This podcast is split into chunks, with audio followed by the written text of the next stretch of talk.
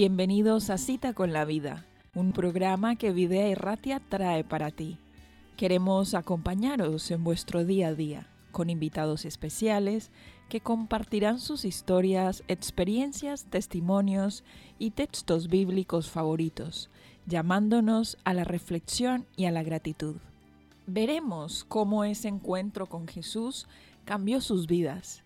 Tuvieron esa cita con la vida que queremos para todos los oyentes. No te pierdas esta hora ni este encuentro con la vida.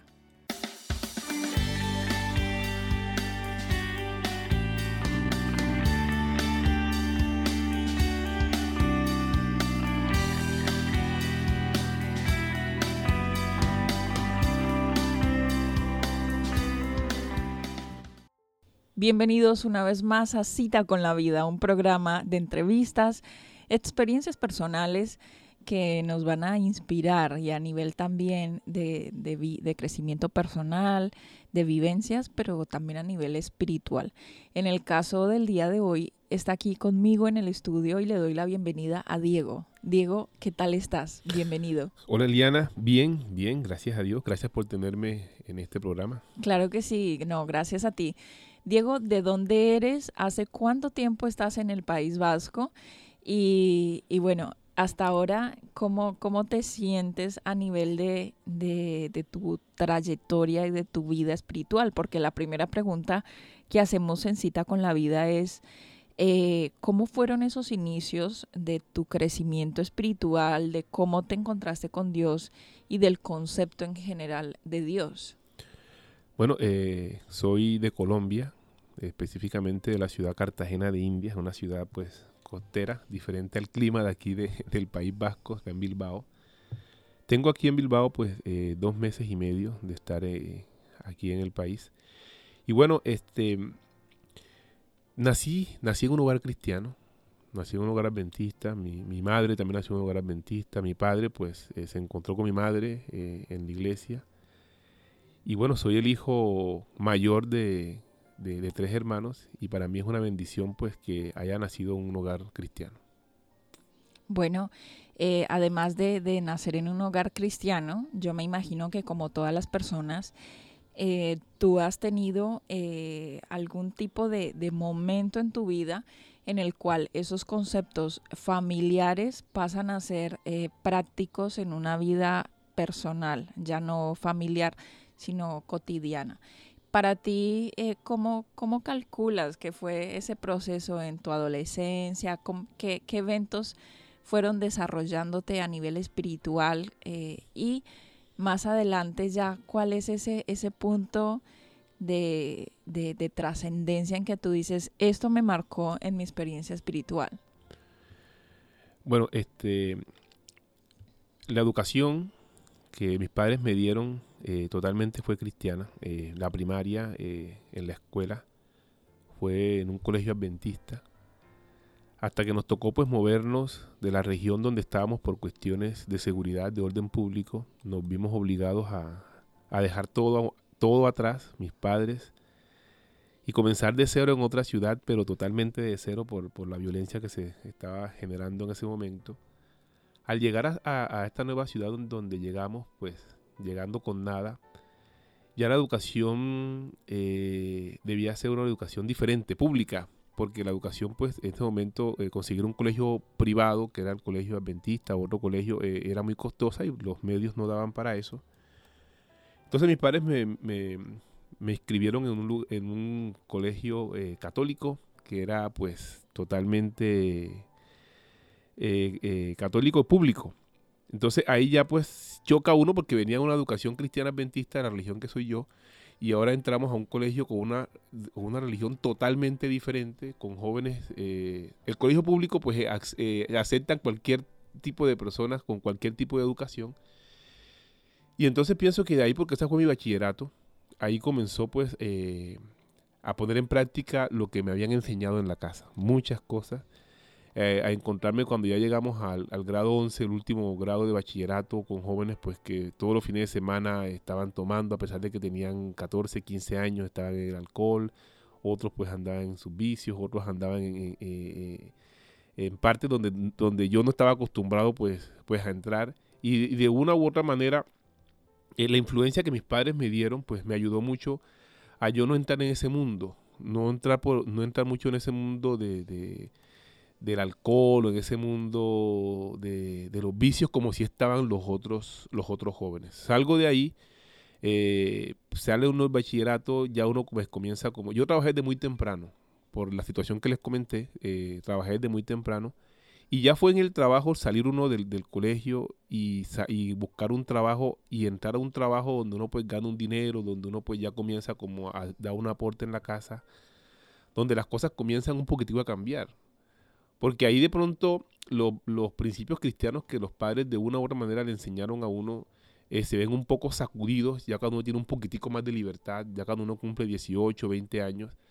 Que puedo decir que esa, esa edad mía entre 17 y 19 años, pues después de ser más preciso, me, me ayudaron mucho o alejarme de Dios o acercarme más a Él por experiencias que, por experiencias que viví.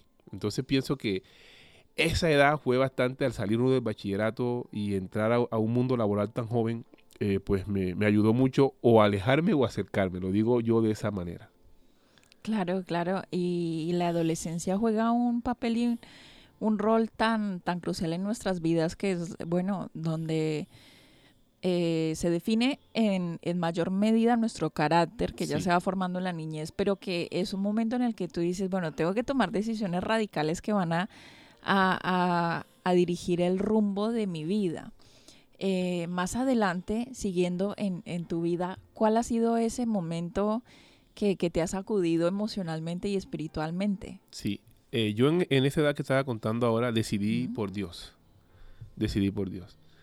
Eh, y, decidí al punto tal pues que me involucré de una manera importante en los asuntos de, de Dios, en la iglesia, en la Biblia, muy importante, y entro a la universidad ahí fue que yo sentí en realidad eh, qué, tan poderoso es el Dios que tengo yo. Claro. Este, una experiencia de, las tantas que me gustaría pues contar en esta, en esta hora, eh, a manera de, cómo Dios mostró mi vida, me reafirmo yo la asistencia de Él. La universidad eh, yo soy, estudié licenciatura en idiomas, en inglés, y, cuando yo estaba pues estudiando la, licenciatura para ser profesor, eh, era e, ese colegio, ese colegio, no esa universidad, eh, daba pues unas materias específicas a partir del séptimo semestre en sábado, porque el profesor eh, se desplazaba de una ciudad que queda cerca a otra ciudad y únicamente podía llegar los días sábados. Mm. No podía otros días porque los otros días pues él trabajaba en, la ciudad que era Barranquilla, una ciudad cerca de Cartagena donde estudié yo. Entonces él venía los sábados a la universidad, daba su, cátedra y se iba el mismo sábado, así que no había forma, no había opción. Sí, no, no había alternativa. Entonces cuando nosotros llegamos y entramos a la universidad, pues comenzamos normal, eh, tranquilos. Las clases de, los días viernes en la noche, porque yo estudiaba de noche, trabajaba en el día, estudiaba de noche. Entonces eh, buscábamos siempre la forma de nosotros suplir esas horas, pero hasta que un día nos dijo un, profesor, nos dijo, ¿ustedes cómo van a hacer en el séptimo semestre?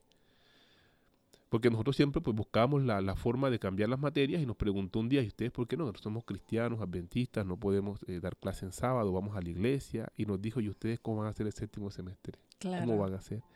Y el octavo y el noveno, que son tres, tres, semestres en los cuales es obligatorio dar esa materia y es en sábado. Entonces dijimos, profesor, ¿y qué esperar que llegue el séptimo semestre? Todavía no podemos decirle, pero ¿y qué esperar? Y Eliana llegó el séptimo semestre. Ah. Ya pues éramos unos alumnos buenos, no éramos tan malos tampoco. Pero cuando llega el séptimo semestre eh, nos enfrentamos con la realidad. Eh, la materia eh, la matriculamos, nos decían que no matriculáramos, pues la teníamos que matricular. Matriculábamos esa, ese crédito y cuando fuimos nosotros a dar la clase, resulta que era en sábado, era obvio. Y bueno, logramos a Dios, mira Señor, pues llegamos a séptimo semestre, ¿qué vamos a hacer con esta materia? Ayúdanos. Y mientras orábamos a Dios, pasó el primer sábado. Y ese primer sábado no hubo clase. Nosotros esperamos el lunes, ven acá muchachos, ¿qué dieron? El... No, no hubo clase. ¿Se canceló? Sí, se canceló así. Y quedamos más preocupados ahora. ¿Y cómo hacemos? Mientras tanto, pues el decano nos dijo que nosotros pues teníamos que asistir a, las clases, que no nos vio ese día porque llegó, pues no había. pero que teníamos que hacer algo. Nosotros pasamos un derecho de petición a la universidad solicitando de que nos buscaran una forma en la cual nosotros no pudiéramos dar esa clase. La universidad simplemente nos, nos negó todos los derechos y finalmente nosotros pusimos una tutela por el, por el derecho a la educación, que nosotros necesitábamos eso, no, no nos quisieron. Eh, mientras, mientras nosotros estábamos en esa discusión, pasaban los sábados. Eliana, eh, segundo sábado no hubo clase. Tercer sábado no hubo clase. Cuarto sábado no hubo clase. Pasaron dos meses sin clase mientras nosotros estábamos. Es una cosa impresionante. Dos meses sin clase en los sábados. En los sábados no hubo clase. Hasta que finalmente el, director de, de, la universidad nos citó y nos preguntó qué qué pasaba, porque nosotros mientras no había clase, nosotros pues seguíamos en nuestro avance porque nos preocupaba que llegara el sábado, que hubiera clase y entonces nosotros qué. Y él dijo, vea, eh, ese no es mi problema, este es el problema de ustedes, ustedes se matricularon, si ustedes pierden el semestre, pues lo pierden, pero ese es su problema. Eh, nosotros no tenemos, ya ustedes sabían que la materia iba, iba a haber en, sábado, así que ustedes miran, porque éramos dos compañeros, ustedes verán qué van a hacer. Y bueno, seguimos orando a Dios y ya eso queda, hablen con el profesor, a ver si de pronto el profesor les ayuda, pero hasta que cuando él llegue, pues ustedes puedan hablar con él, pues ya ustedes... Quedan manos de él. Finalmente llegó un día, hubo clase ese día, nosotros nos fuimos, nos dimos cuenta de que hubo clase, y después hubo el segundo sábado que también hubo clase y no encontrábamos cómo hablar con el profesor porque ya comenzaron, después de dos meses, si hubo clase dos meses, hablamos con el rector, hablen con el profesor, ya ustedes mirarán y, ya que eso queda en manos del profesor. Hasta que finalmente eh, logramos conseguir el teléfono del profesor, comunicarnos con él y nos citamos con él un viernes. Ya eh, habían dos, dos, clases, eso quiere decir que teníamos nosotros dos, dos ausencias, con la tercera ausencia perdíamos la materia logramos hablar con el profesor, cuando nos sentamos a hablar con él, le explicamos la situación, mira profesor, nosotros tenemos este problema, tenemos esto y no podemos perder una materia más, una, una, una, falta más con usted. Él nos dijo, ¿cuál es el problema de ustedes? ¿Qué es lo que pasa? Nosotros somos cristianos, ¿ya? Entonces queremos buscar una alternativa, vamos a la iglesia, adventista. Él dijo, ¿ustedes son qué? Adventistas. Sí, somos adventistas. Ay, hombre, no se preocupen. Mi abuela es adventista y está viva. La abuela de él era adventista. La abuela era adventista. La mamá fue adventista, pero ya no asiste, pero la abuela él, y él respeta mucho a su abuela porque su abuela fue la, que lo educó y nos dijo, muchachos, ustedes no se preocupen. No se preocupen, simplemente pues yo les denme sus correos y yo les envío a ustedes lo que vamos a hacer por, por, por los correos electrónicos y ustedes me responden a mí todo por el correo electrónico y listo lo que parece lo que parecía imposible, ¿no? Y se solucionó de una manera como tan fácil. Eliana, y después el, octavo semestre, el noveno semestre fue con él mismo. Él dijo, vea, yo voy a, en la materia, el noveno soy yo mismo y el, y el, y el octavo soy yo mismo. Así que todas matriculan conmigo y no hay ningún problema. Muchos muchachos, era un profesor muy duro. Los muchachos, en muchos perdieron la materia, tuvieron que repetirla, ya, nosotros no. Nosotros siempre eh, al punto mandamos los trabajos con él y gracias a Dios no perdimos y bueno, nos graduamos. muchos compañeros se atrasaron muchos semestres para poderse graduar porque la materia era bastante complicada y nosotros gracias a Dios sacamos adelante. Entonces, para mí es eh, problemas del sábado. Eh, Dios responde eso. Dios tiene soluciones a los estudiantes, Dios tiene soluciones a los que trabajan. Cuando le toca a Dios ser Dios, hay que dejarlo que Él sea Dios. Nosotros a veces queremos que Dios... Sí, controlar la situación. Sí, y entonces vamos a clase los sábados, vamos a trabajar los sábados y nos olvidamos que hay un mandamiento que nos dice que nosotros debiéramos primero honrar a Dios. Entonces, para mí eso me marcó mucho, me marcó mucho y me mostró que, que, hay un Dios que soluciona los problemas que para nosotros son difíciles. Bueno, una pregunta un poco complicada, Diego, porque ahora te puede estar escuchando alguien que no sea adventista, que no conozca eh, de, de, mucho lo que, lo que estás eh, contándonos de, de, la vida cristiana y del mandamiento, entonces te dirá, pero Diego, eh, yo no creo que tu Dios sea como tan duro contigo de que no te permita estudiar o trabajar. Trabajar necesitas para sobrevivir, estudiar necesitas formarte para conseguir un empleo y, tu futuro. Eh, no creo que Dios te, te ponga eso. ¿Qué le dirías a una persona que tiene ese interrogante y que no conoce mucho? Bueno, este, los mandamientos Dios los ha dado eh, de manera interesante. Están en, Éxodo capítulo 20, versículos eh, del 3 en adelante, al 17, están todos los 10 mandamientos que Dios ha dejado. Mandamientos que precisamente Él mismo escribió en la Biblia, no, no los escribió pues eh, nadie. Y en esos mandamientos está el cuarto mandamiento que Dios ha dejado. Dice que no hagamos en, el día sábado, el, séptimo día de la semana, obra alguna, ni nosotros, ni nuestros hijos, ni ninguna cosa. Incluso eh, hoy, hoy mismo día los... ¿Y por qué se considera egoísta el pensar en estudio y trabajo? Porque yo podría decir, cualquier persona podría decir, pero Diego, a lo mejor es verdad que se refiere a que no hagamos cosas eh, superficiales o ese tipo de cosas, pero el estudio del trabajo para muchas personas no es algo superficial, sino como algo necesario y, tal. Entonces, hablas del mandamiento. Antes te interrumpí, vas a decir algo más. No, no, no, no. Este, hablabas, hablabas con respecto al mandamiento. Entonces, el mandamiento eh, de Dios nos, nos invita a nosotros a que ese día sea un día sagrado. ¿ya? Es un día al cual no hagamos nuestra propia voluntad, sino que se lo dediquemos eh, a honrar a Dios. Incluso el mismo Señor Jesucristo cuando estuvo aquí en la tierra dice que ese día pues debemos dedicarlo nosotros a servir al prójimo. Cuando nosotros eh, dedicamos ese día al trabajo, pues eh, eso lo hacemos todos los días. Ya, el trabajo no, no, no es, o sea, aunque es algo esencial, al nosotros dedicarnos a trabajar no estamos honrando a Dios ese día, el día del trabajo si estamos nosotros eh, estudiando, si vamos a la universidad, si vamos nosotros eh, a, las clases como tal, aunque sean muy esenciales para nosotros, no estamos honrando a Dios. Dios ha dejado ese día para que lo honremos, no para que, para que trabajemos, no para que hagamos nuestra propia voluntad. Incluso Él él eh, en el libro de, Isaías dice que lo declaró, eh, que, sea, que, debemos nosotros santificarlo. Y, santificarlo es eso, es ¿Cómo se honra y cómo se, bueno, esa es la respuesta, cómo se honra y cómo se respeta? Sí, santificándolo. O sea, cuando se habla la palabra santificar, se habla la palabra apartar. ¿ya? Tomar ese día, apartarlo para dedicárselo a Dios para ir a la iglesia, para orar, para hacer, para hacer las obras que nosotros regularmente en la semana, durante seis días que tenemos domingo, lunes, martes, miércoles, jueves y viernes hacemos, pues este día debe ser un día diferente para honrar nosotros a Dios, así como Él lo establecido en la Biblia. Al nosotros pues hacer lo que regularmente hacemos, no estamos, eh, no estamos honrando lo que Dios ha dejado. Entonces pues lo que el mandamiento eh, nos invita es a eso, a ir más allá de lo que nosotros hacemos en la semana, dejar un momentico la rutina que hacemos en la semana y santificarlo, o sea, dedicarlo más que todo a, la honrar a Dios. Bueno, eh, esa es una, una invitación que siempre hacemos de vida erratia. Eh, una de las ventajas más grandes de, de apartar un día para convocarte en, en, a nivel personal con Dios, conectarte con Él, escucharle, disfrutar de su naturaleza, tantas cosas, ¿no?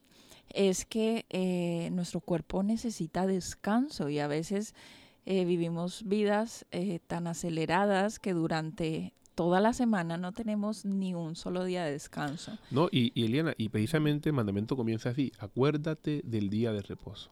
Porque nos íbamos a olvidar. exactamente, así dice, acuérdate. Entonces pienso que, que, la persona que nos está viendo ahora y que, que no sabe eso, pues yo le invito a descansar a descansar la rutina, a descansar de, del sí, a desconectar la mente de... y a conectarla con Dios. Ya, porque en la creación, cuando el Señor hizo, eh, durante los seis días, hizo toda la creación que el Señor hizo, el séptimo día descansó. Ya, él dejó hacer toda la obra que había hecho y ese séptimo día, que es el que nos invita hoy día, pues Dios hizo un stop de todo lo que hacía, hizo en la semana y se dedicó fue al hombre en ese momento pues a estar en comunión con él. Muy bien, Diego, ya llegamos al final de este programa. No sé si tienes alguna cita eh, bíblica o un o alguna referencia, por ejemplo, una cita famosa que, que sea especial para ti y por qué es importante. Me encanta el Salmo 1. El Salmo 1, pero los primeros tres versículos. Amo ese salmo, cómo comienza, una introducción a los salmos.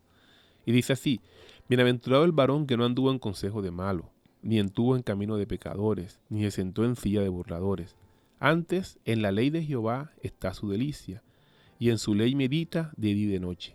Será como árbol plantado junto a corrientes de agua, que da su fruto a su tiempo y su hoja no cae, y todo lo que hace prosperará.